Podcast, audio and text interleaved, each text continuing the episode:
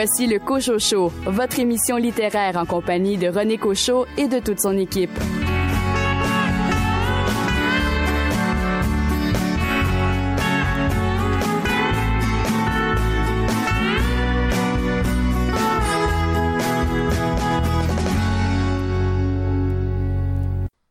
Ici René Cochot, bienvenue à votre rendez-vous littéraire. Au nom de toute l'équipe, nous vous souhaitons la bienvenue à cette émission axée sur la littérature d'ici.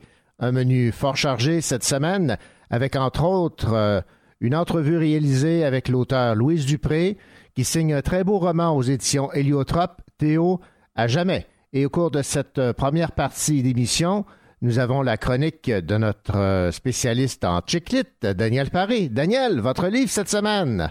Ce qui se passe à Vegas reste à Vegas, d'Amélie Dubois. Bonne émission.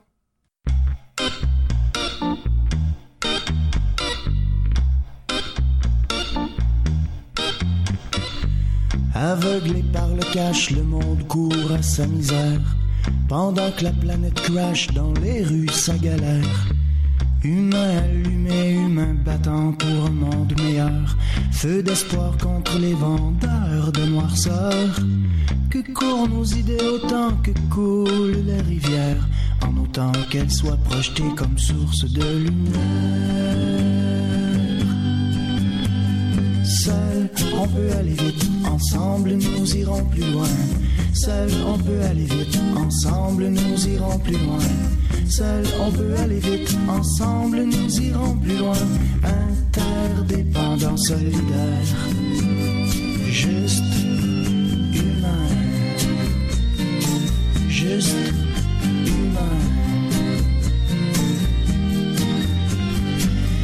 faut repenser le monde si on veut revoir danser le monde. Du courage puis du nerf, beaucoup plus que des bombes. Couteau entre les dents, il faut nous emparer du train. C'est écrit dans l'air du temps, toute sale chose a une fin. Seul, on peut aller vite, ensemble nous irons plus loin. Seul, on peut aller vite, ensemble nous irons plus loin. Seul, on peut aller vite, ensemble nous irons plus loin.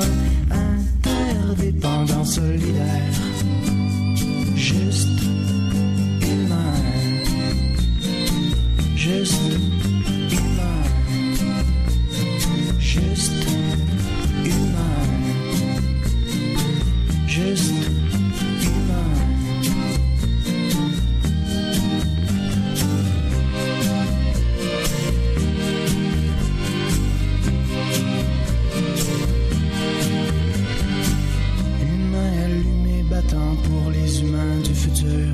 Flot d'espoir contre les bâtisseurs de désert.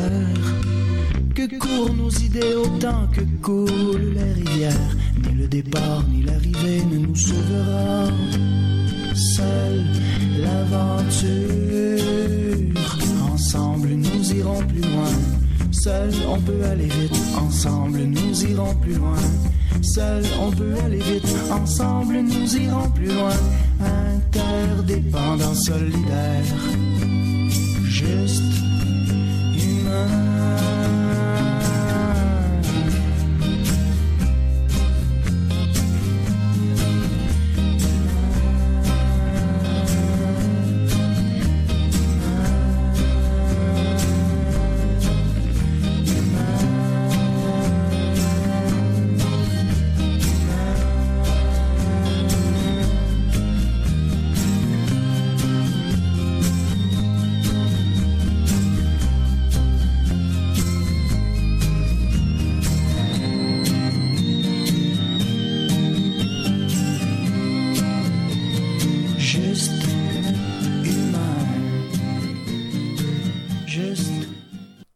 Libraires indépendants nous font part de leur coup de cœur chaque mois de l'année. Voici leur sélection pour le mois de février.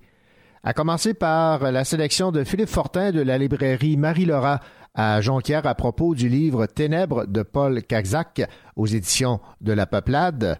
Servi par l'élégance d'une prose véritablement géniale et dotée d'un art narratif empruntant aussi bien à Jules Verne qu'à Hemingway ou même Poe, ce roman immense au romantisme sombre devrait nous hanter longtemps après avoir tourné la dernière page. Attention, chef-d'œuvre. C'est l'opinion de Philippe Fortin de la librairie Marie-Laura à Jonquière. Que dit Shannon Desbiens de la librairie Les Bouquinistes du roman Les Cachettes de Guy Lalancette publié chez VLB Éditeur? Ne vous attendez pas ici à un roman facile ou à l'eau de rose. Un roman qui se construit peu à peu, tableau après tableau, pour nous donner au final un portrait complet, complexe et intelligent, comme le sait si bien le faire l'auteur, Guy Lalancette. Chantal Fontaine de la librairie moderne à Saint-Jean-sur-Richelieu, elle, a beaucoup aimé Les choses humaines de Karine Tuile aux éditions Gallimard.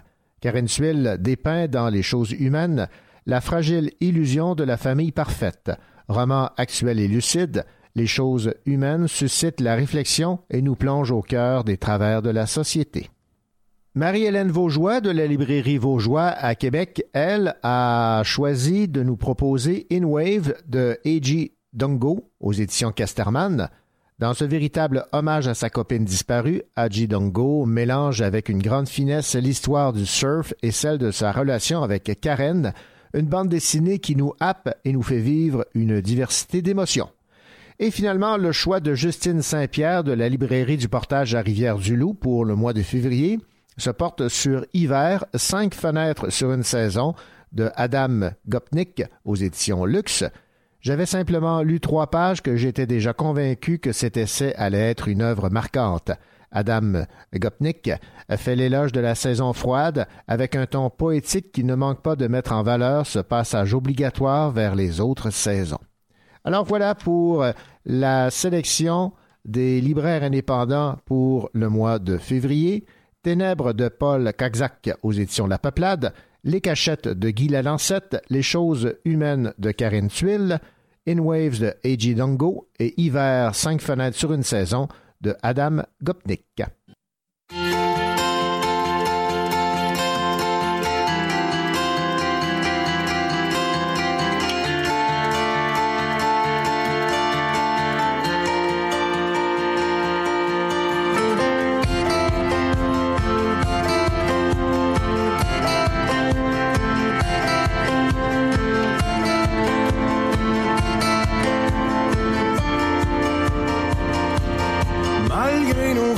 S'emballe dans une époque folle où rien nous détourne du simple instant présent alors que tout s'envole avec le temps.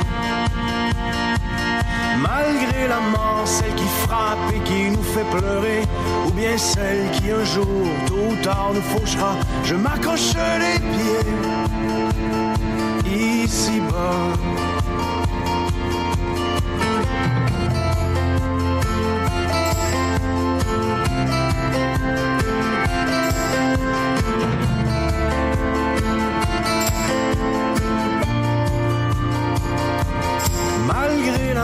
Celui qui nous fait vivre d'espoir, qui parfois fait si mal quand on reste sur le seuil d'une trop courte histoire, sans qu'on le veuille.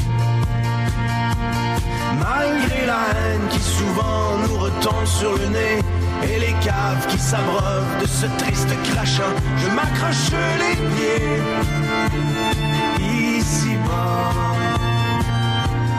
ici-bas. Tant que mes yeux s'ouvriront, je chercherai dans l'horizon la brèche qui s'ouvre sur mes décombres, la lueur dans les jours plus sombres. Tant que mes pieds marcheront, j'avancerai comme un con, avec l'espoir dans chaque pas, et ce jusqu'à mon dernier souffle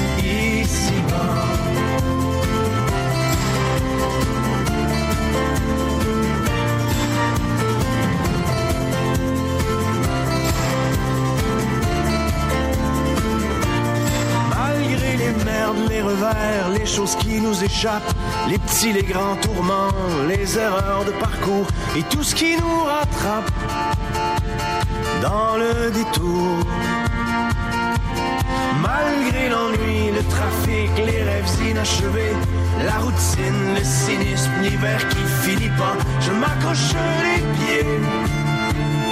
Ici bas, ici bas, tant que mes yeux s'ouvriront, je chercherai dans l'horizon la brèche qui s'ouvre sur mes décombres la lueur dans les jours plus sombres, tant que mes pieds marcheront. J'avancerai comme un con, avec l'espoir dans chaque pas, et ce jusqu'à mon dernier souffle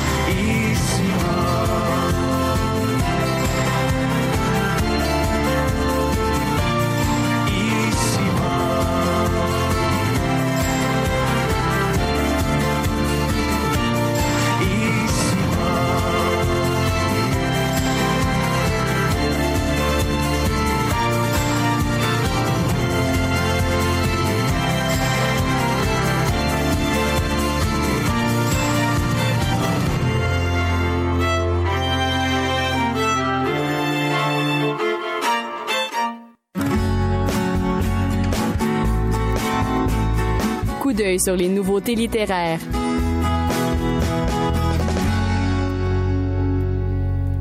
Parmi les nouveautés qui retiennent notre attention, la sortie du livre Un beau désastre de Christine Eddy aux éditions Alto. Écoutons Tania Massot nous parler de cette nouveauté signée Christine Eddy.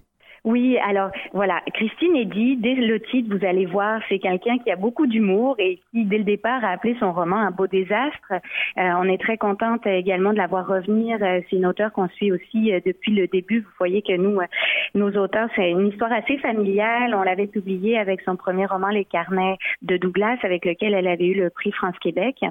Dans Un beau désastre, on suit un petit garçon qui s'appelle MJ. MJ pour Monsieur Junior. Donc déjà, vous voyez, il n'a pas beaucoup de chance, ce brave garçon, euh, parce que sa mère lui a collé le nom euh, le moins portable de l'humanité. Et ce garçon est euh, beaucoup trop sensible et conscient de tous les malheurs de l'humanité. Il passe son temps à broyer du noir parce que clairement, si on regarde pendant cinq minutes les informations à la télé ou qu'on écoute la radio, on se rend bien compte qu'on va dans le mur. Donc comment MJ va se sortir de ce marasme ambiant?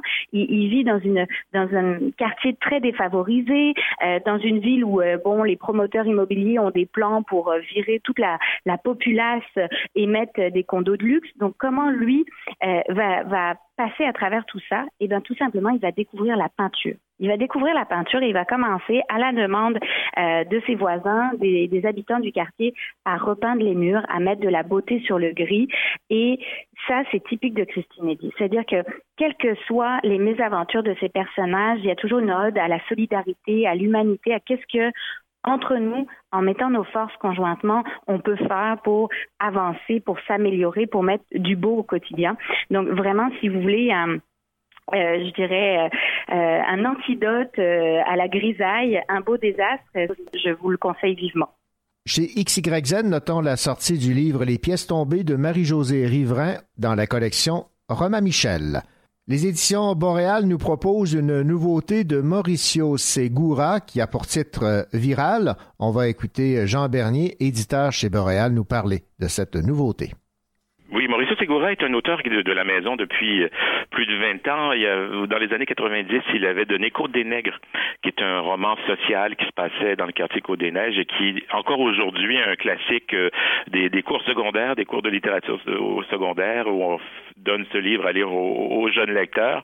Et il revient, enfin, il y a eu, il y a eu trois romans entre-temps, et avec, avec Viral, c'est un peu un retour à, à ses anciennes amours. C'est également un portrait social du, du, du Québec, de Montréal, de, la situation avec les gens qui, qui que nous accueillons euh, parmi nous.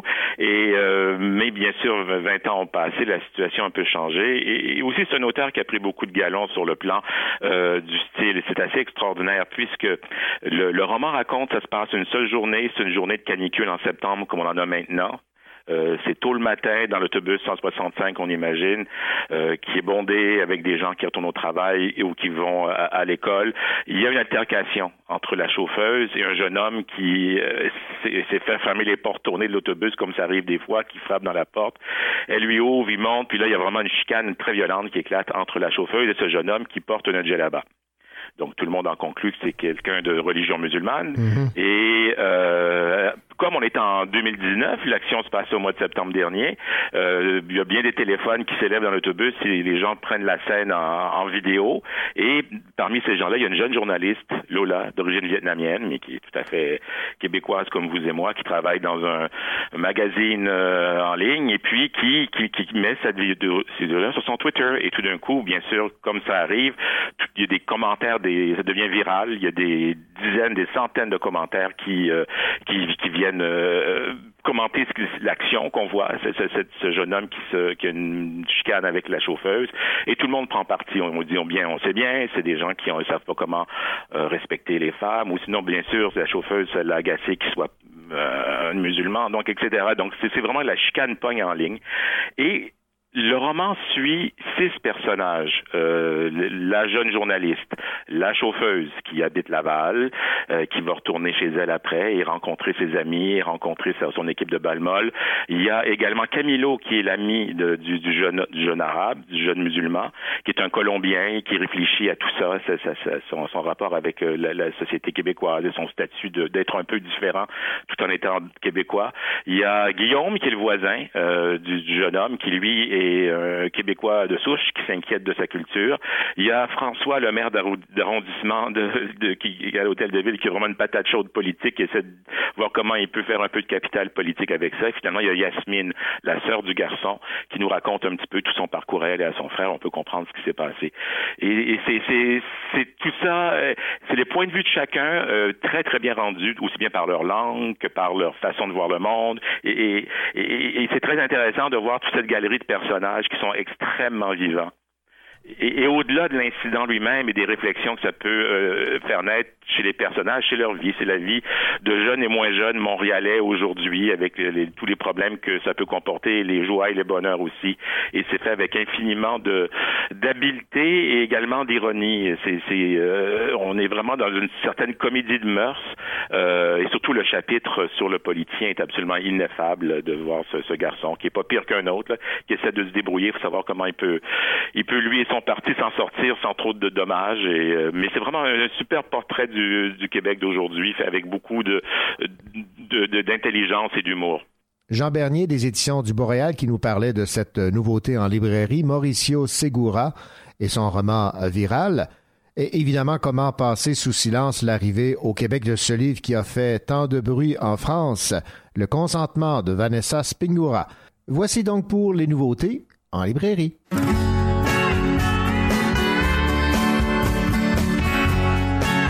Écoutez le Cochocho en compagnie de René Cochot, votre rendez-vous littéraire.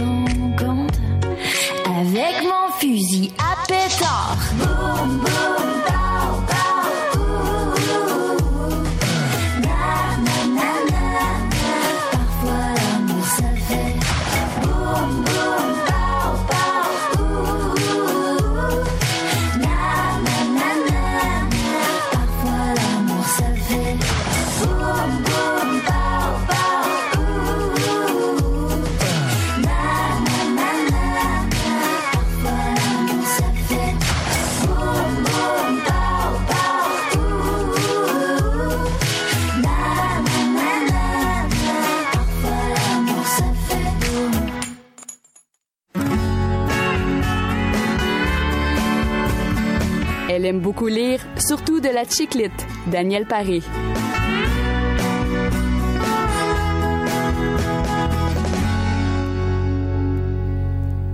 Daniel Paré, vous vous êtes fait plaisir. Vous avez replongé dans l'univers cette semaine de la chiclite. Oui, vous savez que j'aime euh, lire ce, genre de livres et mhm. vous les présenter avec bonheur. Donc euh, aujourd'hui, je viens vous parler de ce qui se passe à Vegas. Reste à Vegas. Et euh, notre reine estrienne de la chiclite nous revient avec un quatorzième roman et celui-ci est le quatrième de la série qui commence par ce qui se passe à. Ah. Donc, on a eu à Cuba, au Mexique, au Congrès. Mhm. Et on retrouve les mêmes trois filles euh, qui s'appellent Caroline, Katia et Vicky.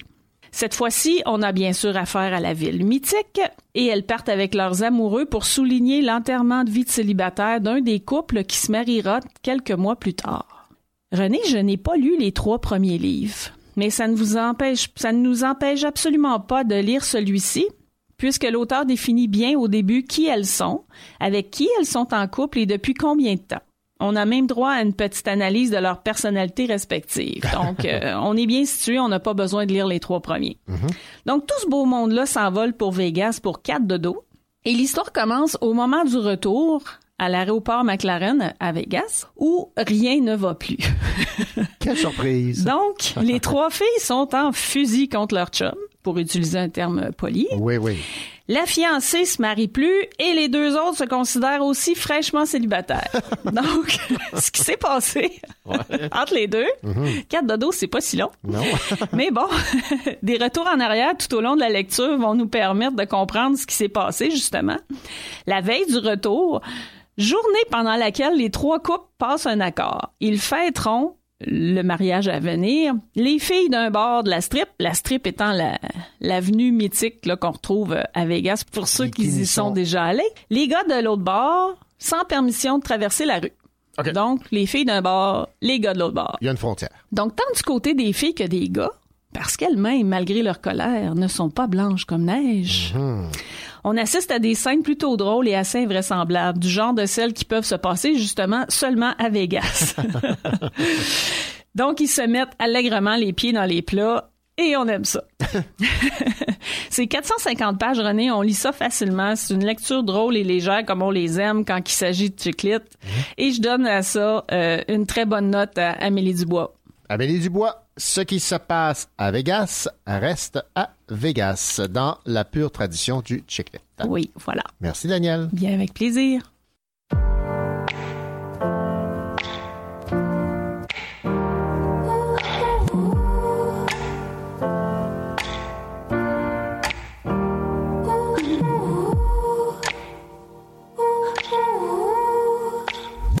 Qui sera le temps dans le rose à l'orage dans la prose du vent. Quand s'épanchent les présages qui lira la tradition. Et quand j'aurai trois fois mon âge qui s'en balancera pour de bon.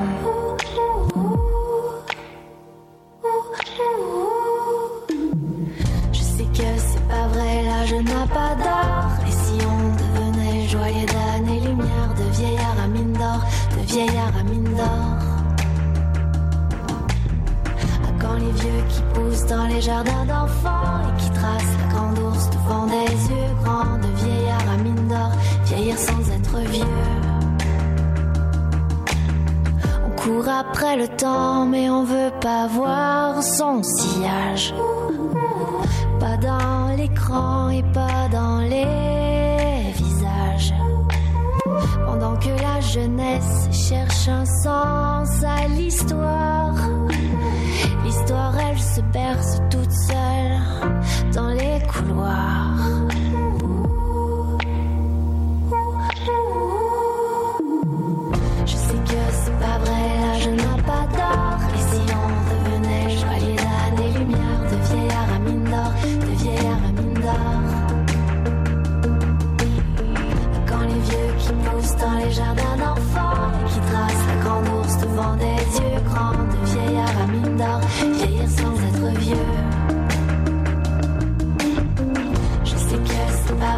je n'ai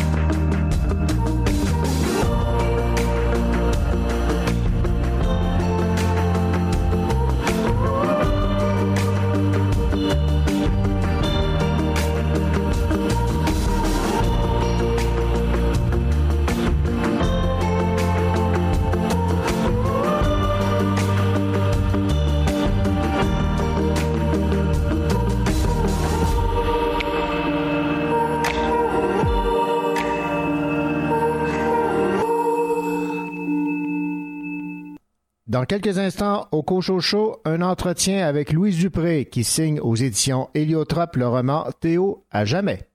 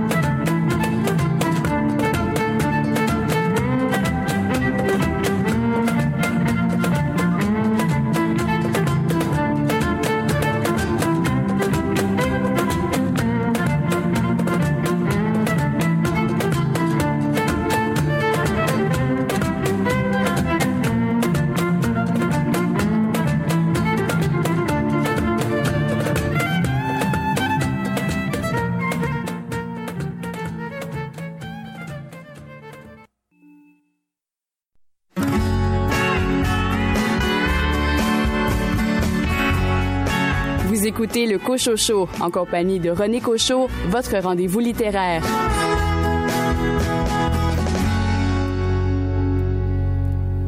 Oui, ma peau, fais de moi ce que je suis. Elle ne disparaît pas sous la pluie. Oh oh, je la changerai pour rien au monde, quoi qu'on en dise. Je la changerai pour rien au monde, quoi qu'on en dise.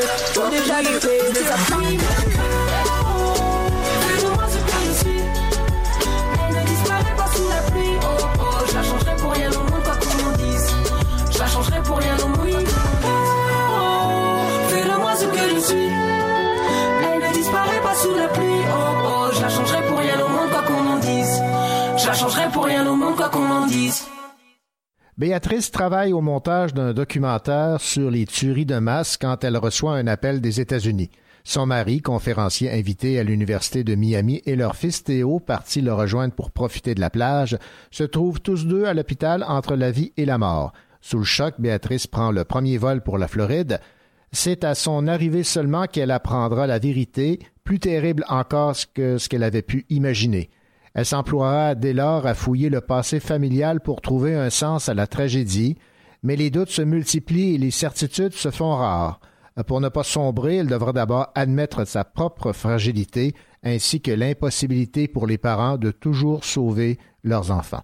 Voici qui euh, résume un livre publié aux éditions Héliotrope de Louise Dupré, le titre Théo à jamais. Et nous avons Louise Dupré en ligne. Bonjour, Louise Dupré. Bonjour. Louise, euh, dans un premier temps, qu'est-ce qui vous a appelé à écrire ce roman où vous traitez des tueries de masse? Est-ce que c'est euh, Polytechnique qui demeure dans la mémoire des Québécois et des Québécoises à jamais? Est-ce que c'est l'incident à la mosquée de Québec ou c'est l'ensemble des euh, tueries de masse auxquelles on assiste, hélas? Ben, c'est l'ensemble des tueries de masse euh, auxquelles on assiste euh, présentement, mais euh, j'avoue que Polytechnique reste dans nos mémoires, la, la, tuerie à la mosquée de Québec reste dans nos mémoires aussi. Mais je, je regarde tous les soirs la télévision américaine et je remarque, en tout cas, je suis, je remarque, je devrais dire, je suis sidérée de voir qu'il y a deux ou trois tueries de masse par semaine. Et euh, on n'arrive pas à comprendre euh, pourquoi est-ce que des jeunes hommes, parce que la plupart du temps ce sont des jeunes hommes, décident à un moment donné de, de passer à l'acte. Bon, vous situez l'action aux, États-Unis. Est-ce que c'est parce que le récit a plus de crédibilité du fait que les tueries de masse sont plus nombreuses aux États-Unis qu'ici au Québec où on en a eu quoi deux, trois là? Exactement. Euh, je crois que c'est plus euh, euh, c'est plus pertinent. Mais il y a aussi un fait tout à fait anecdotique, c'est que quand j'ai commencé à écrire ce roman-là, euh, j'ai demandé à une amie qui enseignait en Floride, est-ce que euh, tu penses que ce serait réaliste euh, si un étudiant ou quelqu'un entrait dans la classe et abattait le professeur? Et elle a dit tout à fait. Alors que pour nous, à l'époque, parce que j'ai commencé ce roman-là il y a quand même un certain nombre d'années, à l'époque, ça n'aurait pas paru réaliste au Québec. Maintenant, on sait que ce l'est. Mais euh, si on se reporte dans l'histoire, euh, à part de l'immense tuerie de, de, Polytechnique qui nous avait euh, tous et toutes, je dirais, totalement sidérés, jetés à terre, on n'avait pas beaucoup de cas. Alors, aller mettre cette tuerie-là en Floride, était quelque chose qui, pour elle, lui semblait, je dirais pas banal, mais en tout cas, ça lui semblait très, très réaliste. Alors, c'est pour cette raison-là. Donc, ce n'était pas pour une certaine distance de la part de l'auteur, Ben, ça permet aussi ça. En fait, quand on écrit, on, on, se pose des questions très souvent après. Tout n'est pas planifié. Mm-hmm. Et euh, on, on, a des intuitions si tout était décidé, je pense qu'on n'écrirait jamais. Alors, euh, je, me rends compte maintenant que ça permet aussi une certaine distance. Ça permet de, de regarder le Québec, mais d'un autre point de vue. Deuxièmement, euh, vous avez remarqué qu'il euh, y a deux temporalités euh, que la Béatrice décide de raconter cette histoire-là. Et puis, le moment où elle écrit l'histoire, c'est le moment où Trump a été élu. Mm-hmm. Et j'étais en Alabama et ensuite je suis passée dans l'État du Mississippi au moment où Trump a été élu. Et je me souviens encore dans un restaurant le soir que les gens criaient à chaque fois que les républicains prenaient un État. Et je me souviens aussi qu'à Birmingham, une amie m'avait dit j'ai honte. Dans les boîtes aux lettres cette nuit-là, le Ku Klux Klan avait mis des, petits euh, des clients en disant aux gens qu'ils pouvaient euh, ils pouvaient euh, s'inscrire, ils, pouvaient adhérer au Ku Klux Klan. Alors les gens là-bas sentaient que quelque chose venait de changer qu'on n'était plus euh, dans la même idéologie, dans la même euh, dans la même mouvance euh, politique qu'on était avant. Mhm. Et ça aussi, ça m'a permis de dire ben voilà je vais j'ai bien fait que ce soit aux États-Unis. Alors ça c'est ce qu'il y a en toile de fond. Allons-y maintenant sur ce questionnement ou ces questionnements que vous soulevez dans Théo euh, à jamais, Louise Dupré. Alors, vous continuez euh, un peu ce que vous avez fait dans le passé, à explorer un peu l'âme humaine. Et dans Théo à jamais, vous, vous vous demandez comment un être humain peut en venir à haïr au point de tuer. C'est une grande question, ça. C'est une grande question que j'ai commencé à me poser quand j'ai écrit mon recueil de poésie Plus haut que les flammes, qui porte sur Auschwitz. Alors, je suis allée visiter Auschwitz, si on peut dire visiter. En tout cas, je suis allée à Auschwitz. J'en suis sortie euh, totalement démolie entre autres après avoir vu euh, une vitrine euh, dans laquelle il y avait des, des, vêtements de bébés qui avaient été exterminés. Et après ce recueil-là, je me suis demandé est-ce que moi j'aurais été capable de tuer si j'avais vécu durant la période nazie? Mhm. Et j'ai continué à explorer ça dans mon recueil suivant, La main hantée. Et je dirais que ces deux recueils-là, avec ce roman-là, forment une trilogie. Et je, continue d'une autre façon. Cette fois-ci, c'est un roman en regardant une famille euh, où cet événement-là, qui est indicible, arrive parce que les parents ne l'ont pas vu venir. Mais je me suis beaucoup documentée pour faire ce roman-là. Entre autres, j'ai lu le, le, livre écrit par la mère d'un des, des adolescents qui a tué à Columbine. Et je me suis rendu compte que euh, ils n'avaient pas vu venir eux non plus. Les, les gens dans ce genre de tuerie-là, en tout cas, beaucoup de personnes ne voient pas venir.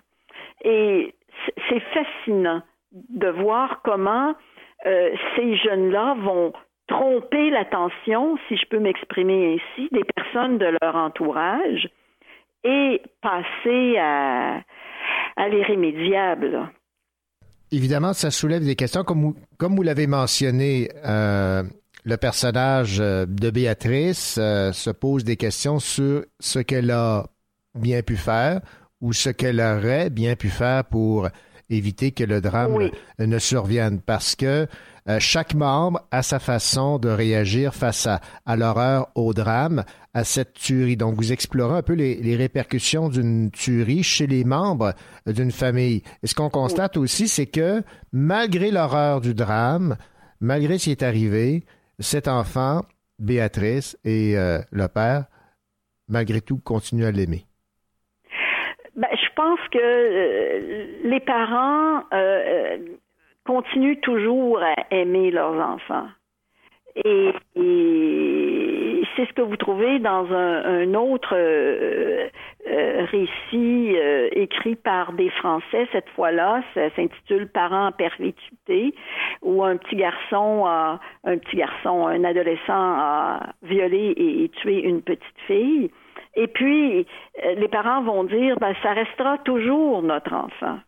Et en ce sens-là, Théo va toujours rester leur fils.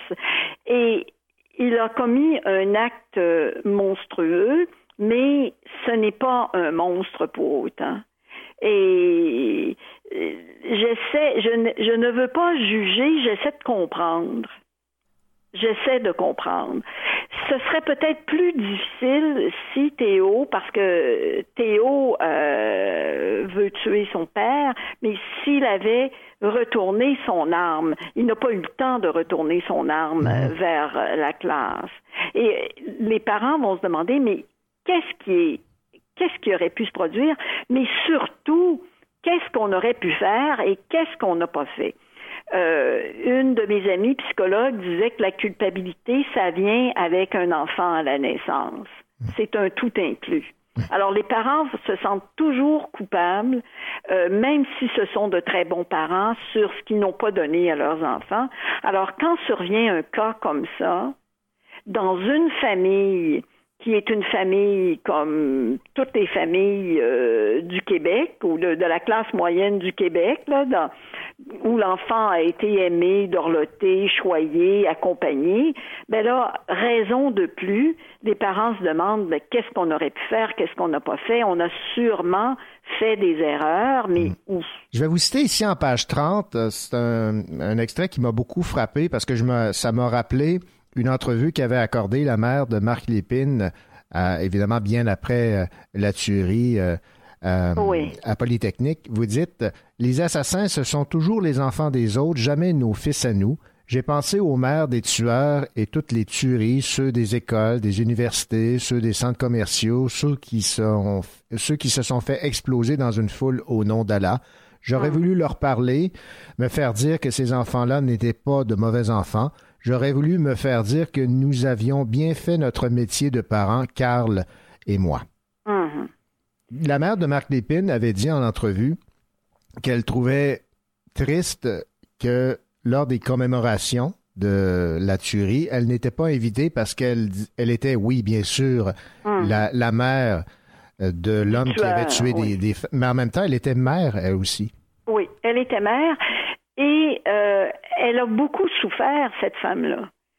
J'ai vu des entrevues avec elle et c'est une femme euh, qui s'en est relevée, elle aussi, mais elle a énormément souffert. Donc, elle a été une victime de la tuerie, elle aussi. Les familles sont des victimes des tueries.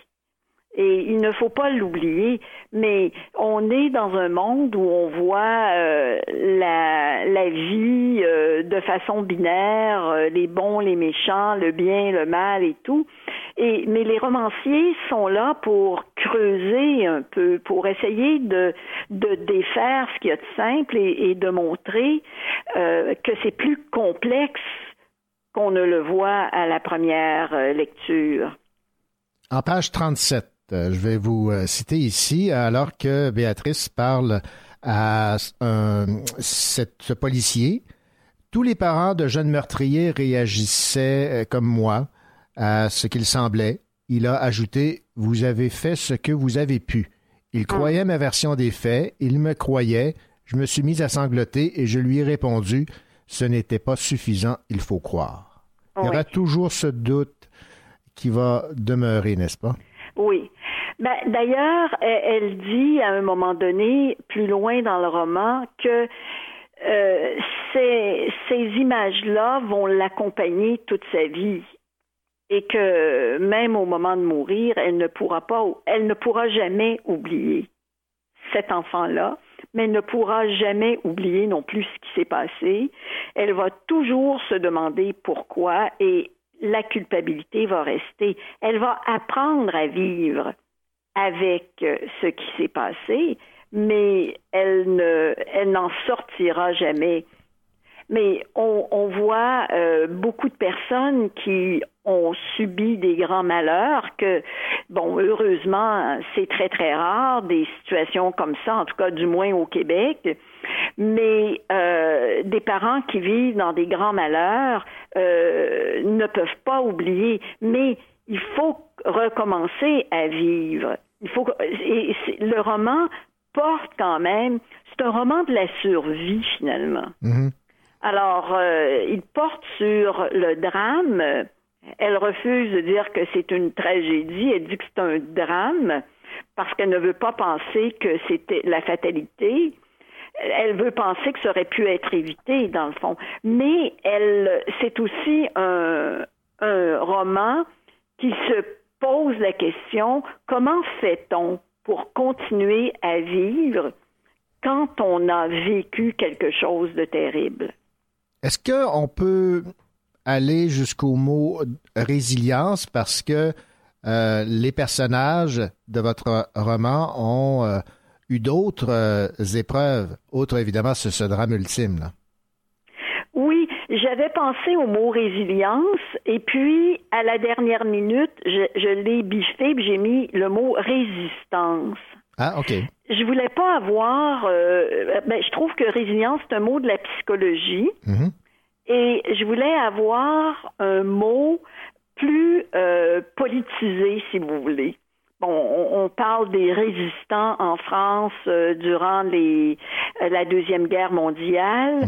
On parle de la résistance a quelque chose d'énergique, a quelque chose d'engagé et euh, la résistance euh, fait euh, aussi référence pour moi aux gens qui ont vécu avant nous au Québec. Euh, dans l'album multicolore, mon roman précédent, qui porte sur l'histoire de, de ma famille, euh, de ma mère, ma mère disait toujours, et ma grand-mère aussi, il ne faut pas se laisser aller. Alors, il y a une sorte de, de volonté dans la résistance, une volonté qu'avaient nos parents, nos grands-parents, nos ancêtres, qui, eux, ne connaissaient pas la psychologie. Enfin, ils, ils ne la connaissaient pas comme science, mais ils étaient bien obligés de la pratiquer. Parce que si les gens ne l'avaient pas pratiquée, ils n'auraient pas survécu dans un, un climat comme ça euh, au Québec. Alors, euh, le mot résistance me convenait mieux, était plus près de ce que je voulais dire, mais vous avez tout à fait raison de parler de résilience aussi. Euh, vous avez utilisé le mot résistant à la fin de votre roman. Je vais vous citer. J'arrive maintenant à voir la lumière à travers le noir. Je suis fragile, oui, et Karl non moins que moi. L'être humain est si fragile, mais si résistant. Alors, ça, ça résume bien ce que vous venez de dire. Et peut-être comme dernière question, en fait, les questions dans votre roman Théo à jamais Louise Dupré sont nombreuses, mais les réponses le sont moins. Je crois qu'on ne peut pas vraiment donner de réponse. Et c'est pour ça que j'ai voulu voir le point de vue de l'entourage euh, et non pas celui de Théo, parce que même Théo, si je l'avais fait parler, n'aurait pas pu dire pourquoi. Ce sont des pulsions qui viennent. Théo a été habité par la haine. Bon, et qu'est-ce qui favorise la haine? Bon, sans doute euh, des pulsions intérieures, des, des éléments qui ont mal été intégrés euh, dans son parcours psychologique, la haine qu'on voit aussi tout autour, euh, les jeux vidéo peut-être, l'atmosphère générale qu'on vit, le fait de de, qu'on soit des, des numéros dans notre société? Est-ce que c'est la pression de la performance et de l'excellence dans laquelle on vit aujourd'hui? Il n'y a pas de réponse. C'est peut-être un peu tout ça aussi. Et, et je crois que ce serait trop simple de donner une réponse. D'ailleurs, euh, j'ai beaucoup lu euh, parce que je me suis beaucoup documentée et la plupart des gens n'arrive pas à donner de réponse, n'arrive pas à dire pourquoi. Bon, on pense aussi à la maladie mentale qui sévit actuellement. On a vu des reportages sur l'anxiété chez les jeunes euh, récemment à la télévision. On sait que les gens prennent de plus en plus d'antidépresseurs. On est dans une société qui favorise les dérives. Mais mettre le doigt précisément sur le pourquoi de l'acte de Théo, ça, je n'en étais pas capable. Et je pense que même si Théo était un, adolescent en chair et en os, les psychologues ou les psychiatres n'arriveraient pas à donner une réponse claire non plus. On va terminer, euh, Louise Dupré, avec euh, ce mot que vous avez écrit en page 198. Ça va clore cette euh, entrevue. Mais je savais, au fond, que je n'arriverais jamais à donner un sens à la mort de Théo. J'ai saisi la signification profonde du mot insensé. Ben, c'est ce que je ressens après le roman même après l'avoir écrit, je n'arrive pas à donner un sens, donner un sens à ce qu'il a fait, comme je n'arrive pas à donner un sens aux actes que je vois, euh, je ne dirais pas tous les jours à la télévision, mais très souvent à la télévision et particulièrement à la télévision des États-Unis. Louise Dupré, ça a été un plaisir de discuter avec vous de votre plus récent roman publié chez Héliotrope le titre Théo à jamais. Merci beaucoup. Et, C'est moi euh, qui vous remercie. Et puis, euh, je vous souhaite plein de lecteurs et de lectrices. Merci beaucoup. Merci. Au revoir. Au revoir. Ici Caroline Georges, vous écoutez le Cochocho, votre émission littéraire.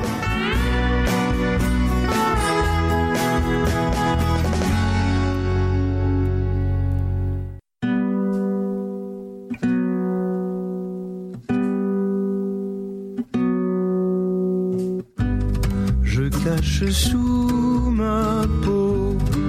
ma peine en tatouage, comme si mon corps avait pris en otage toutes les larmes arrivant des nuages.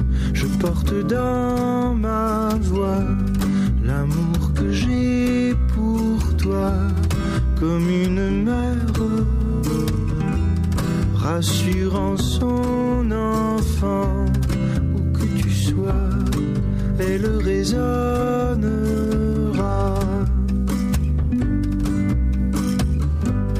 Mais souviens-toi de moi, de mes rires, de mes joies, emporte-les là-haut si tu t'en vas,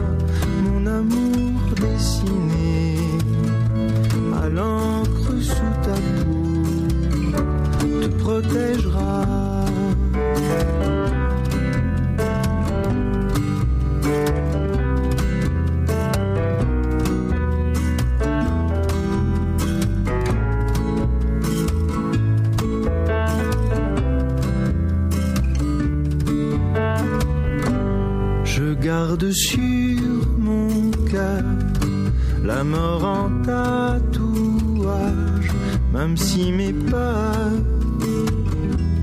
m'apprenaient leur langage, je chérirai cet étrange héritage. Je garde dans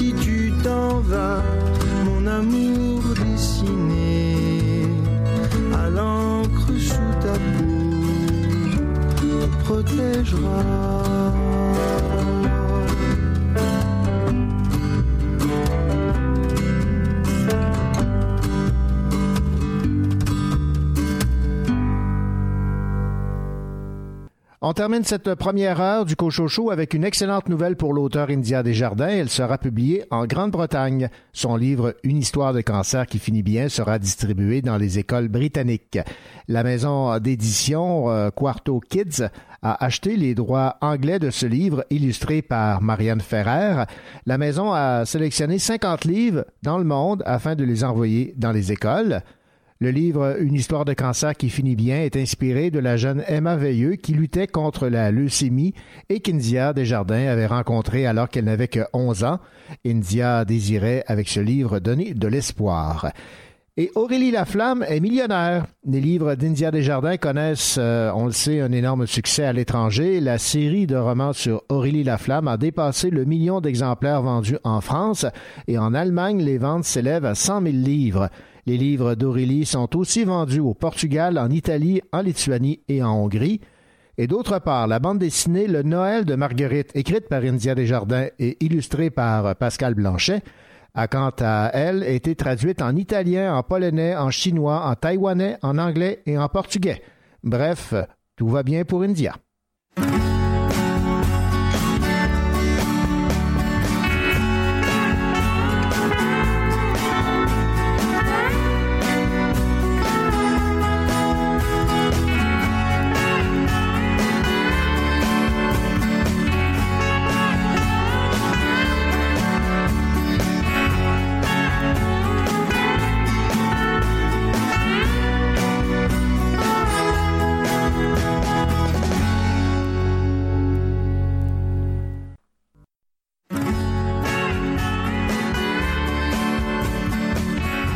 Voici la deuxième heure du Cochocho, votre rendez-vous littéraire en compagnie de René Cochot et de toute son équipe. Au cours de cette deuxième partie d'émission, vous aurez l'occasion d'entendre trois chroniqueurs, à commencer par Caroline Tellier. Caroline, votre choix cette semaine? Je vous parle de Rue des rêves brisés de Guy Bélisère, publié par l'Interligne. De votre côté, Louis Gosselin, il sera question d'un entraîneur qui a marqué l'histoire du Canadien de Montréal et de la Ligue nationale de hockey. Scotty, une vie de hockey d'exception par Ken Dryden. Et Richard Mignot, de votre côté, un roman policier publié chez Hugo Roman. Exactement, l'affaire Léane Cohen de Julie Rivard.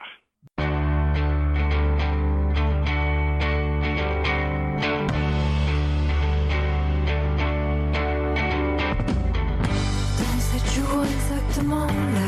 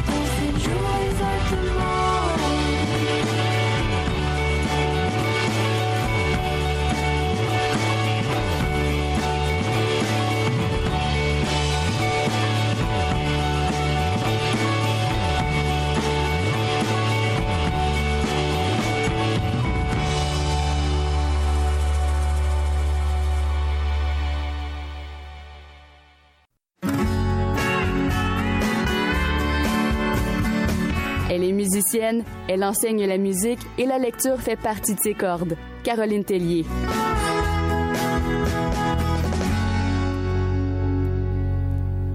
Le roman a pour titre Rue des rêves brisés. Il est publié aux éditions de l'Interligne. Il est signé Guy Bélisère.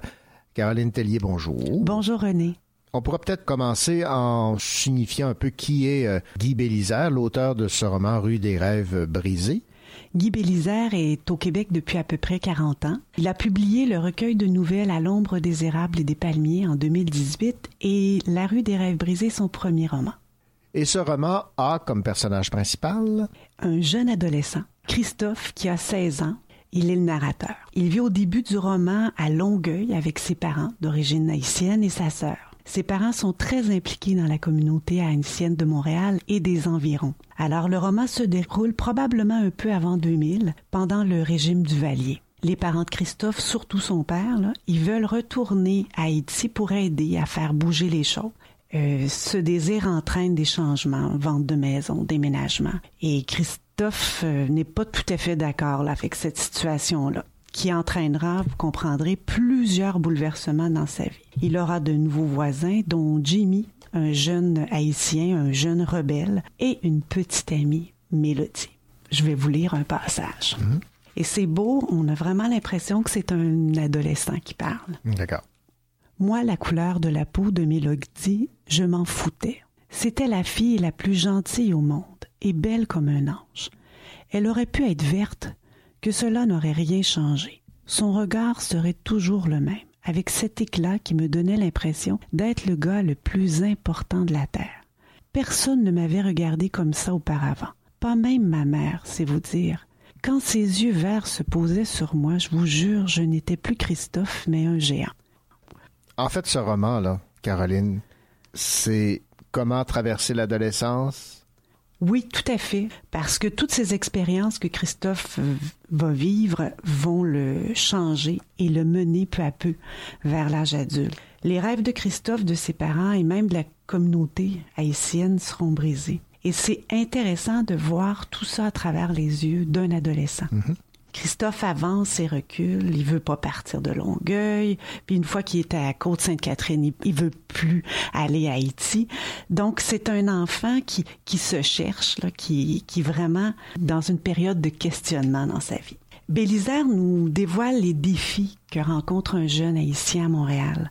Comment c'est difficile de se faire accepter, comment c'est on se fait juger par les Blancs. Il nous dévoile un peu le, le monde des gangs, les mauvaises fréquentations d'un jeune et aussi le profilage racial, malheureusement, qui est appliqué par la police. Christophe pose un regard critique sur les ambitions et les fréquentations de ses parents. Euh, les rapports, d'ailleurs, avec ses parents vont se transformer. Je vais vous lire un passage. C'est vers la fin du roman. Christophe commence à changer. À ce moment, j'aurais tellement aimé l'encourager, lui dire d'y aller à fond, que grâce à des gens comme lui, le pays allait enfin connaître le destin auquel il était promis. Un destin à la mesure de sa naissance historique. Mais je ne le fis pas. Il n'en avait pas besoin. Il mettait en pratique ce qu'il m'avait toujours enseigné, c'est-à-dire avoir des rêves et travailler à les réaliser. Ensuite, comme si l'essentiel avait été exprimé, nous gardâmes le silence. Donc il parle de son père. Au début du roman, il est tout en opposition Ouais. avec son père, puis ça change peu à peu. Un vrai adolescent. Oui, tout à fait. Oui.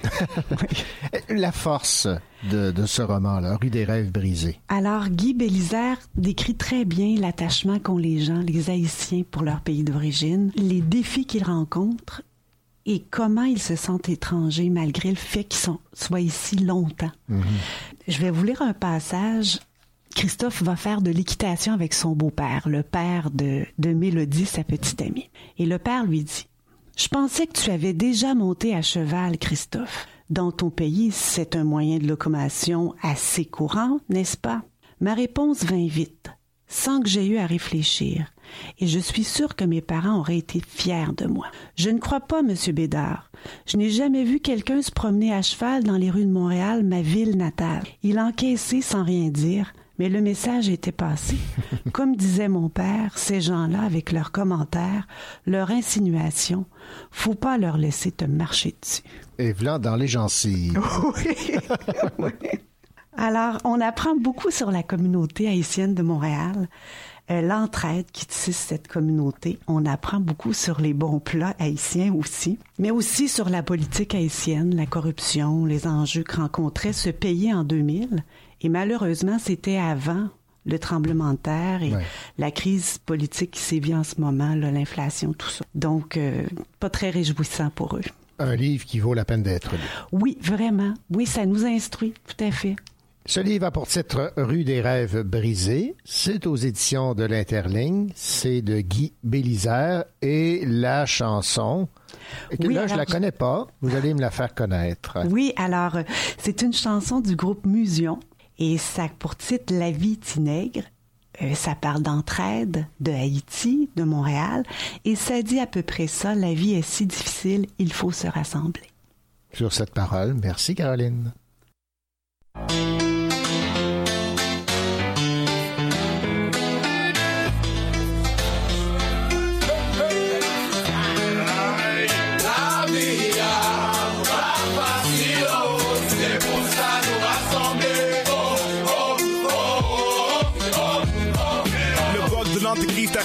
Arrive, on ne sait même aller. Représenté par mes descendants de Douané. Se protège ton accueil à UPI et les nards. C'est la panique totale, freestyle, the criminal. Y'a plus de justice que de hustlers, qu'une époque triste, toxique. Et combien de cops, puff, puff, dip. La banque du roi démontre nos dépendance au système. Qui aime la bête n'est jamais avec qui traîne. Et tape des gestes comme néophyte dans Babylone. Au salaire minimum, plan aluminium. Sur les câbles qui m'étonnent. Esclaves qui vivent de rhum. Qui après minuit dans bye bye millennium. Si la vie est si belle quand elle précède la mort, les familles se réunissent plus le ciel pour qu'elle apporte. Le range auprès de Dieu, moi les ailes au-dessus de la mort. Oh, là les ailes de Bordeaux. Car trop de familles déchirées d'enfants battus, martyrisés. Je veux le pouvoir s'immiscer, puis je veux des noirs divisés. Peut-être ici tout n'est que si tout n'est que ici, vous l'êtes que si bon, oui, si dans les voyons en battre, non, oui, c'est bien. La vie c'est pour ça nous rassembler. Oh, oh, oh,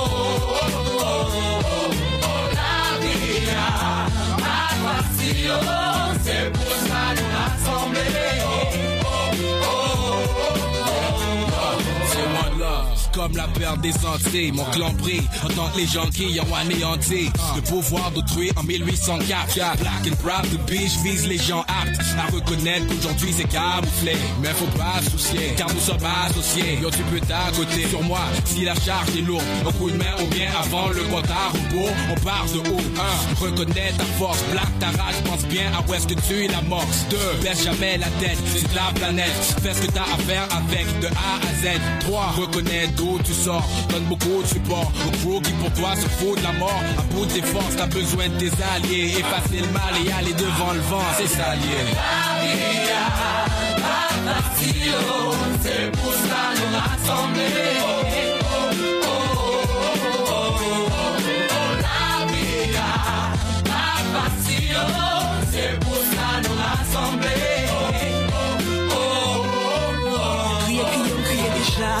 Gen moun kap manke m dega Propos ou pa konen mwen te kon mwen bezon delman Ou tap mwen bon glo kokoye Ou tap manje mango. Kounya pa kon kotoye Mwen wè joun anglo Sak pran Mwen pa sa rekonnet aksan Wap mache di betiz ap fè nou yak pop san Pa de franse klas piye kreol montre Fami la kay wap bien mene se kop la kap monte Bouchou santi Wap bay manti Haiti Ou te kon manje kounya rete nanti Mwen skay plen la tête Jes kom fèt paret Fagè kom fè ma kè Chak jou manje farine ak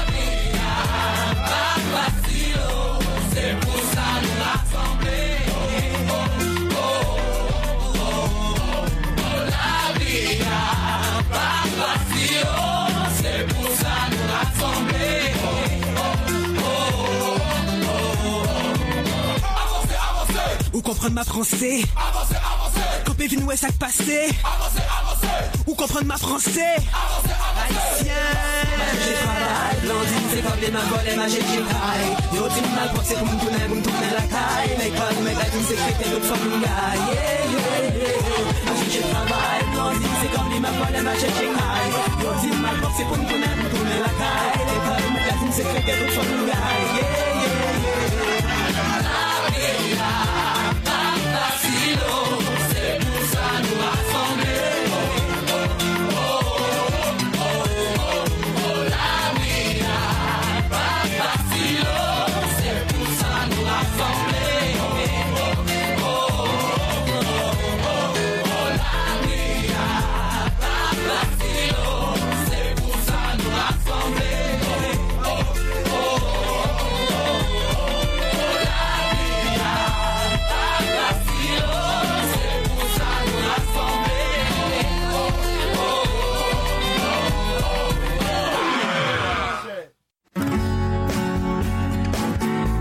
Mylène Gilbert-Dumas. Vous écoutez l'émission littéraire Le Cochon Show.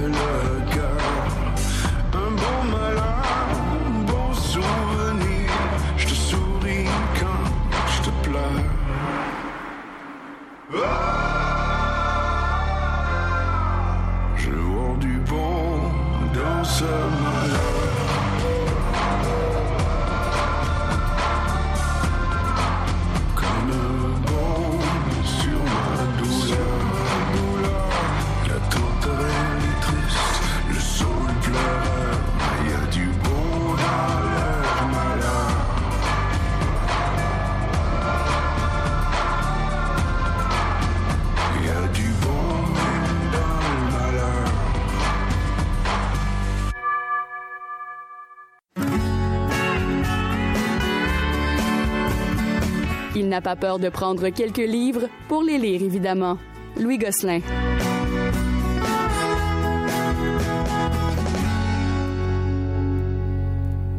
Louis Gosselin, cette semaine, on s'intéresse à une euh, biographie d'un des grands, sinon le plus grand des entraîneurs de la Ligue nationale de hockey, et il a, entre autres, rappelons-nous-le, dirigé le Canadien de Montréal. Avec ces indices-là, les gens ont une bonne idée. C'est Scotty Bowman dont on parle bien sûr. Et René, c'est une des rares fois, je dirais, que je lis une biographie en m'intéressant autant au sujet Scotty Bowman qu'à l'auteur Ken Dryden. Ben oui, l'ancien gardien du Canadien. Et voilà, c'est son quatrième livre sur le hockey à Ken Dryden et comme pour tous ses autres livres, Dryden a une façon de raconter. Il s'intéresse plus au pourquoi puis au comment des choses qu'aux statistiques qui sont pourtant très importantes dans le monde du sport. Et Dryden, on le sait, a été gardien de but du Canadien dans les années 70. Bowman a été son entraîneur, donc il connaît très bien. Et euh, la façon de décrire de Dryden, je vous le dis, là, si vous n'avez pas lu, euh, par exemple, le match de Ken Dryden, qui est un de ses excellents livres aussi, essayez de vous en procurer un pour lire le style de Dryden.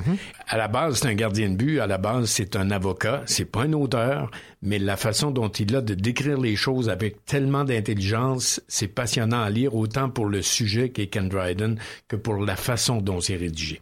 Scotty Bowman, ben, on le sait, ça a été un bon entraîneur, sans doute le meilleur, mais il a été souvent décrit comme un homme dur avec ses joueurs. Les médias lui ont souvent reproché à l'époque de garder ses jeunes joueurs recrues sur le banc. On pense entre autres aux deux premières années de Guy Lafleur avec le Canadien. Euh, lui qui était une super vedette dans le junior avec les remparts, ben, il réussissait même plus à marquer avec les pros. Tout le monde se posait des questions sur sa valeur.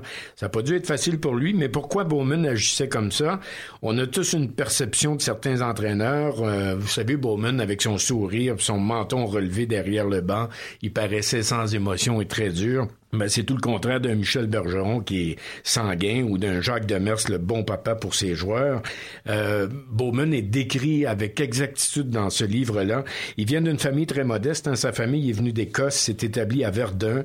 Il est né en 1933 et très jeune, il écoutait des matchs des Bruins de Boston à la radio et il pouvait pas écouter le match au complet. Alors son père, le soir, avant de se coucher, mettait sur un papier des statistiques du match, qui a marqué les buts, euh, qui a eu des passes et il laissait ça sur la table pour euh, le jeune Scotty qui se levait le matin et qui regardait ses feuilles de statistiques.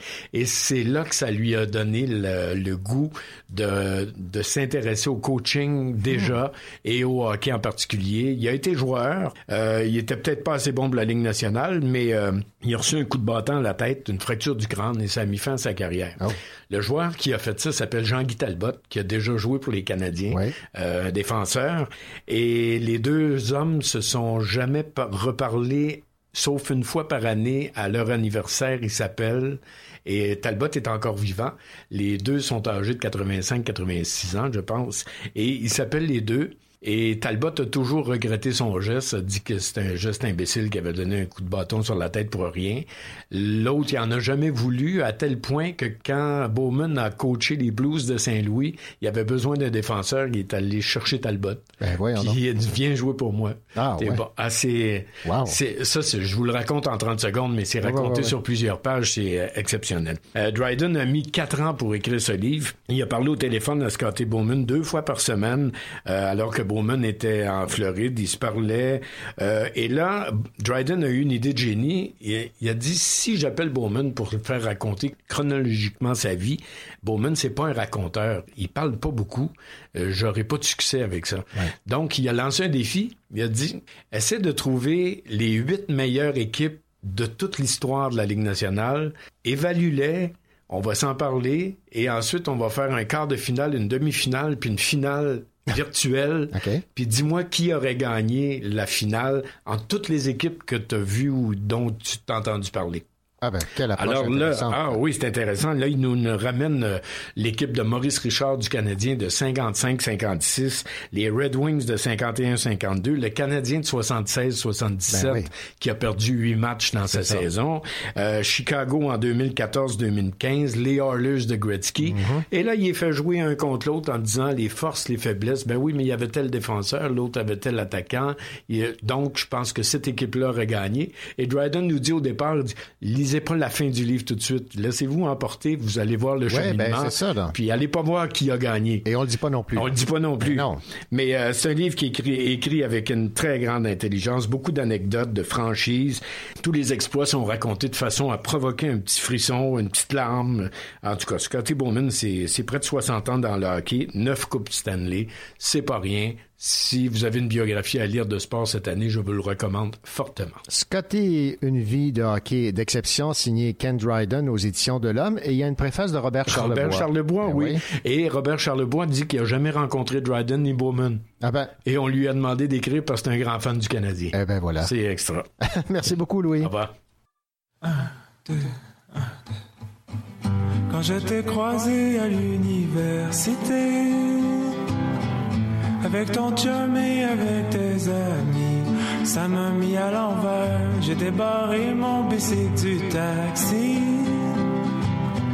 Te fais semblant de ne pas me connaître. Ça m'a mis à l'envers, t'as regardé dans l'autre direction. J'ai dit tu vas quand même pas m'ignorer. Alors tu t'es mise à me dire des choses horribles. Girl, ciao je t'ai croisé avec ton papa.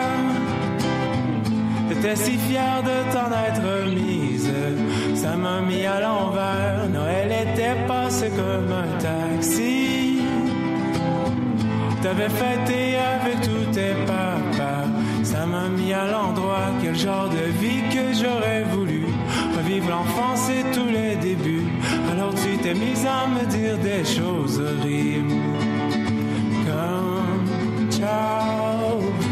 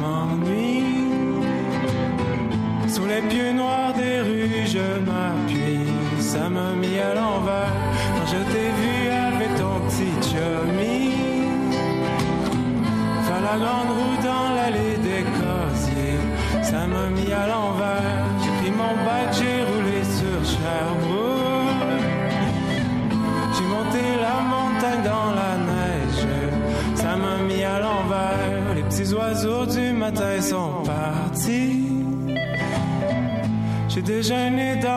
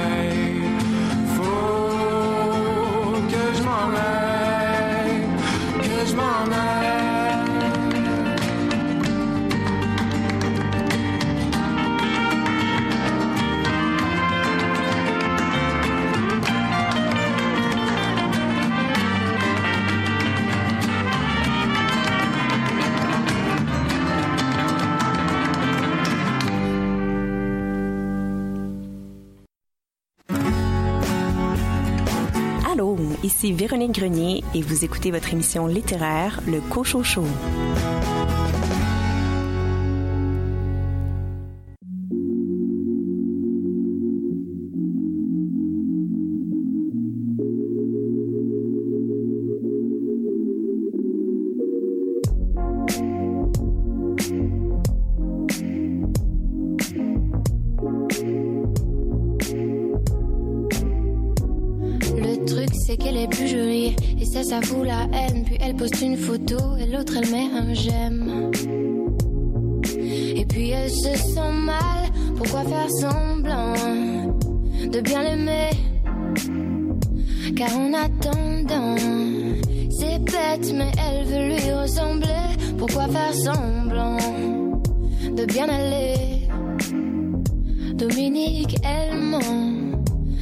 T'entends de leur montrer, même si c'est pas vrai.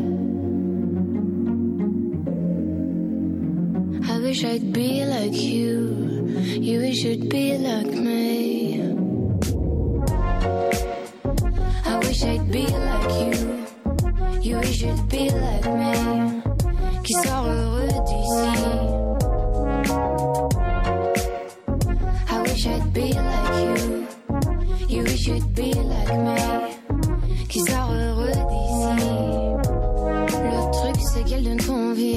Ça, fout la haine. Quand elle se regarde, elle se dit, de toute façon, moi, je suis mieux qu'elle.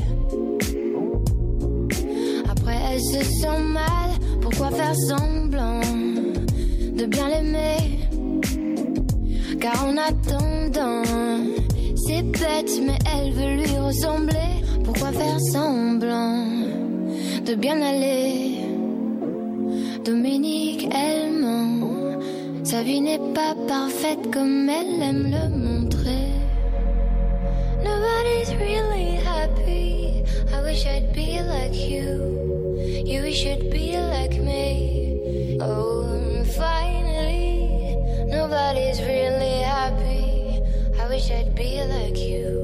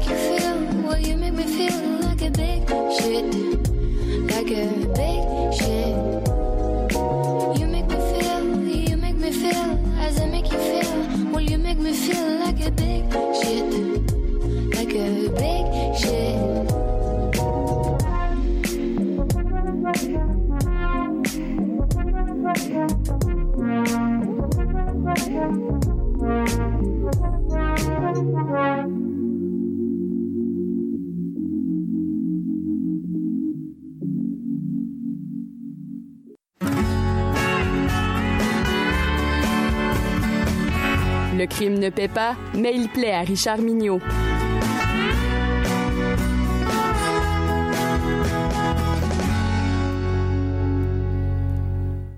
Hugo Roman nous arrive avec une nouveauté de Julie Rivard qui a pour titre l'affaire Léane Cohen. Et je sais que lorsque vous étiez euh, au Salon du Livre de l'Estrie, vous aviez euh, eu une euh, discussion en atelier avec cet auteur et lorsque je vous avais rencontré, vous n'aviez que du bien à dire de cet auteur et de- son roman. Exactement, oui. Sur la jaquette du roman de Julie Rivard, L'affaire Léane Cohen, la maison d'édition a fait inscrire la mention New Romance. Intrigué par cette mention encore, étonné par le succès d'un certain roman avec plein de nuances, si vous vous rappelez bien, là, qu'il y en avait même 50, je me suis demandé ce qui se cachait sous cette étiquette.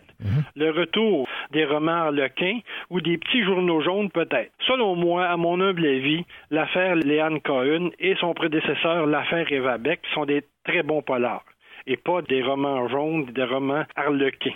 En lisant ces deux nouveaux romans de Julie Rivard, on se retrouve dans des romans policiers bien construits, des intrigues bien ficelées, des personnages attachants et complexes, et oui, quelques scènes d'amour bien agréables et jamais déplacées. Rappelons-nous que dans le premier roman, pour ceux qui l'ont lu, parce que le premier roman a été publié il y a très longtemps sous le titre de La pieuvre, mais il a été repris sous le titre de l'affaire euh, Eva Beck. Donc, le premier roman, nous avons rencontré une drôle d'organisation nommée La Pieuvre. Suite à une série d'arrestations dans le milieu, les femmes ont dû remplacer les hommes pour continuer la business, comme disent nos cousins français. Sans révéler ce qui s'est passé dans le premier roman, on peut dire que le sergent détective Henrik Hansen a été drôlement ébranlé par cette dernière histoire. On lui a enlevé la responsabilité de l'enquête, sa maison a été incendiée et la femme de sa vie est maintenant en prison. Son seul havre de paix, c'est la maison de sa sœur. D'ailleurs, la complicité entre ces deux personnages qui sont d'origine danoise est une des grandes forces de ce roman. On les aime, on y croit et on est bien avec eux. Suite à, son expérience dans la recherche de l'incendiaire, le feu dans sa maison, la Sûreté du Québec le demande pour supporter les enquêteurs sur une série d'incendies criminels à Montréal. Il retrouve avec grand plaisir Léane Cohen, la spécialiste montréalaise des incendies criminels. Cette dernière se retrouve sur les lieux de l'incendie où sont mortes deux victimes. Pendant son investigation, son enquête dans cet immense cendrier, elle reçoit un appel anonyme où elle n'entend que le bruit d'une douche et trois tout. Il s'avère que cet appel provenait du cellulaire d'une des victimes, l'incendiaire qui lui avait téléphoné. Pire encore, il semble presque certain que ce coup de téléphone, le criminel l'aurait passé de l'appartement de la, de la policière. L'enquête sera donc complexe, D'autres incendies vont suivre, mais la complicité entre Leanne Cohen et Henrik Hansen les transformera en un duo de choc fort efficace. Cette complicité sera aussi l'occasion de scènes d'amour presque aussi torrides que les incendies sur lesquels ils enquêtent. Mais ce couple naissant ne plairait pas à tout le monde. Éloi, le graphologue du SPVM, travaillant occasionnellement avec Léane et aussi amant à temps partiel, manifestera beaucoup d'animosité contre les rapports entre les deux amants. Et jusqu'à quel point, voilà un mystère à résoudre qui, sans vous révéler rien, a un lien probablement avec les incendies. Et pour complexifier les choses, une autre personne s'invite dans la quête, Eva Beck, le personnage du premier roman l'ancienne conjointe d'Henrik Hansen, grande chef emprisonnée de l'organisation criminelle La Pieuvre. Mhm. Elle sera un élément important de l'enquête, élément qui pourrait tout faire chavirer. Personnellement, et là je parle vraiment mon nom, j'enlèverais l'étiquette New Romans sur la jaquette de ces deux romans. Comme pour tous les autres polars qui se retrouvent entre nos mains, l'important c'est de se faire raconter une bonne histoire, rencontrer des personnages crédibles et être charmé par l'écriture et le style de l'auteur. Julie Rivard répond ici à ces critères pour nous donner un excellent moment de lecture. Si elle a décidé de déshabiller le policier et de le suivre quelquefois dans sa chambre à coucher, ça ne fait qu'ajouter au plaisir de la lecture, selon moi. Alors n'hésitez pas à suivre les aventures policières de cet enquêteur sympathique. Loin des romans harlequins, vous retrouverez une véritable enquête, un roman policier complet, de la bonne littérature et une auteure possédant de multiples talents. Bonne lecture. Julie Rivard aux éditions Hugo Roman, l'affaire Léane Cohen. Merci beaucoup, euh, Richard Mignot. Ça fait un plaisir, mon cher René. Recommandation de lecture.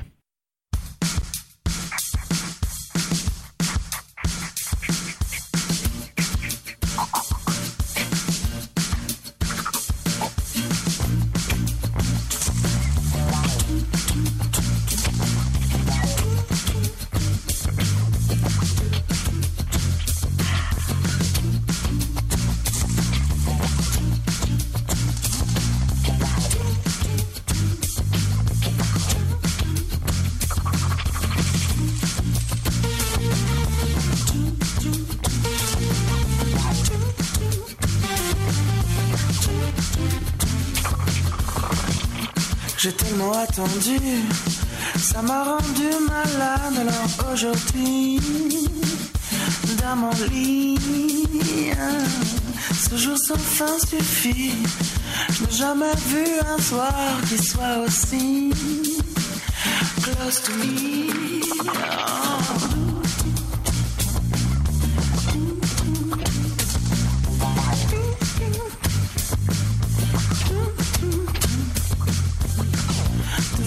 Dans le noir. Moi seulement que ça marche, sentir la peur avant que tu viennes.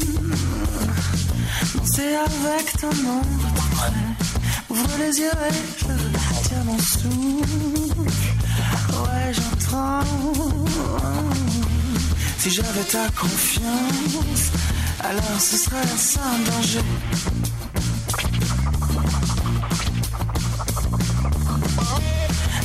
J'étais sûr, ma tête sur ce mur.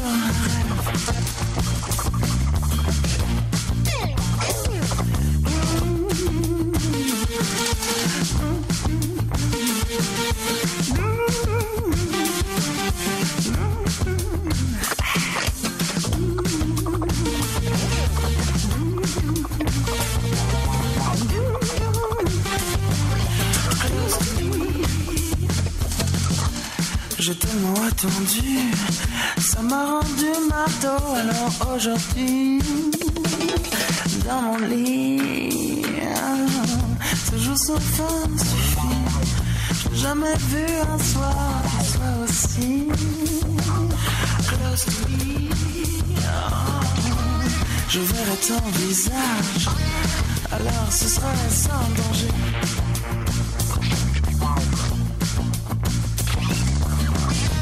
Si seulement j'étais sûr, ma tête sur ce mur,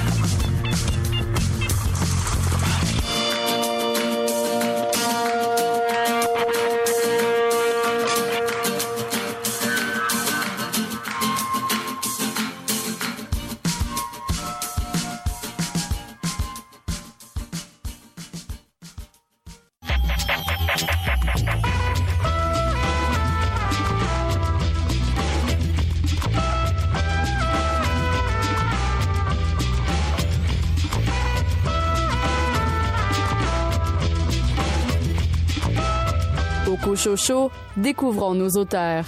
Quel auteur Jean-Guy Forget aimerait rencontrer afin de discuter? Que cette personne soit encore de ce monde ou non?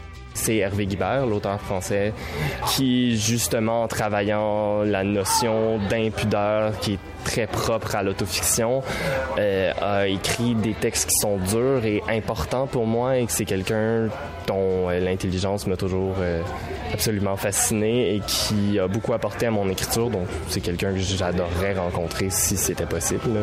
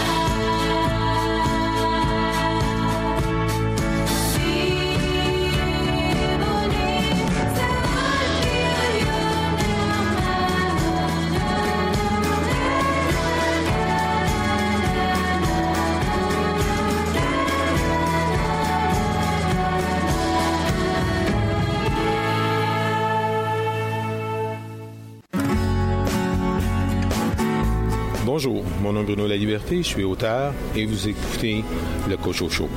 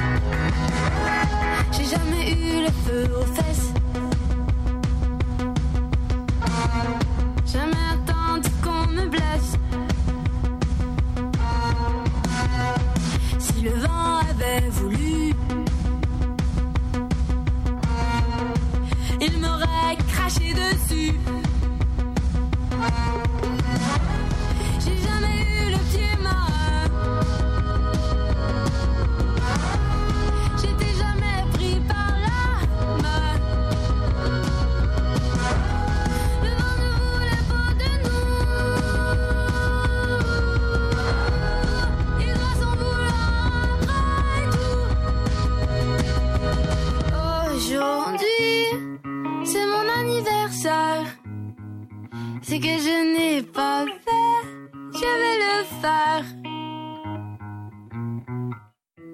Car si j'avais tout vécu, sans doute je ne serais pas.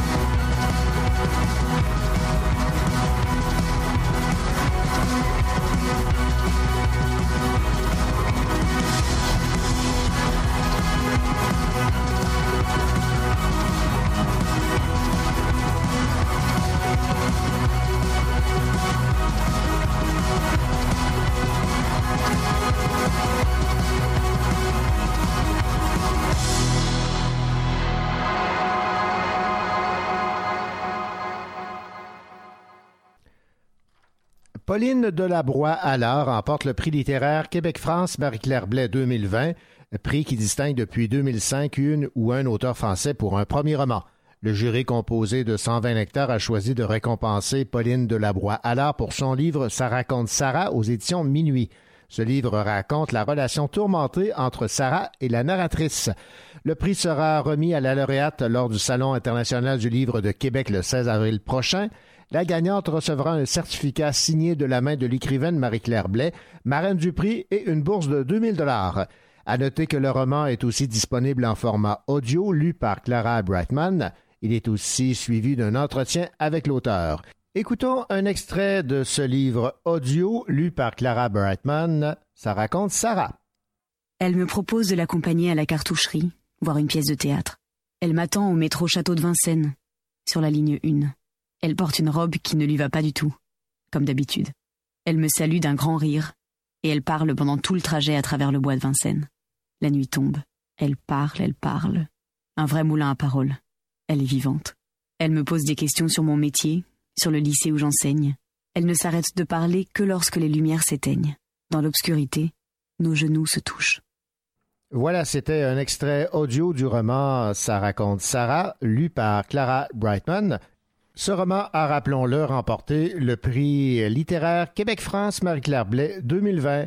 C'est ainsi que se termine cet autre rendez-vous littéraire. Ici René Cochot, au nom de toute l'équipe, nous vous souhaitons une belle semaine, de belles lectures et je vous rappelle, le Cochocho est également disponible en balado. Allez, à la semaine prochaine.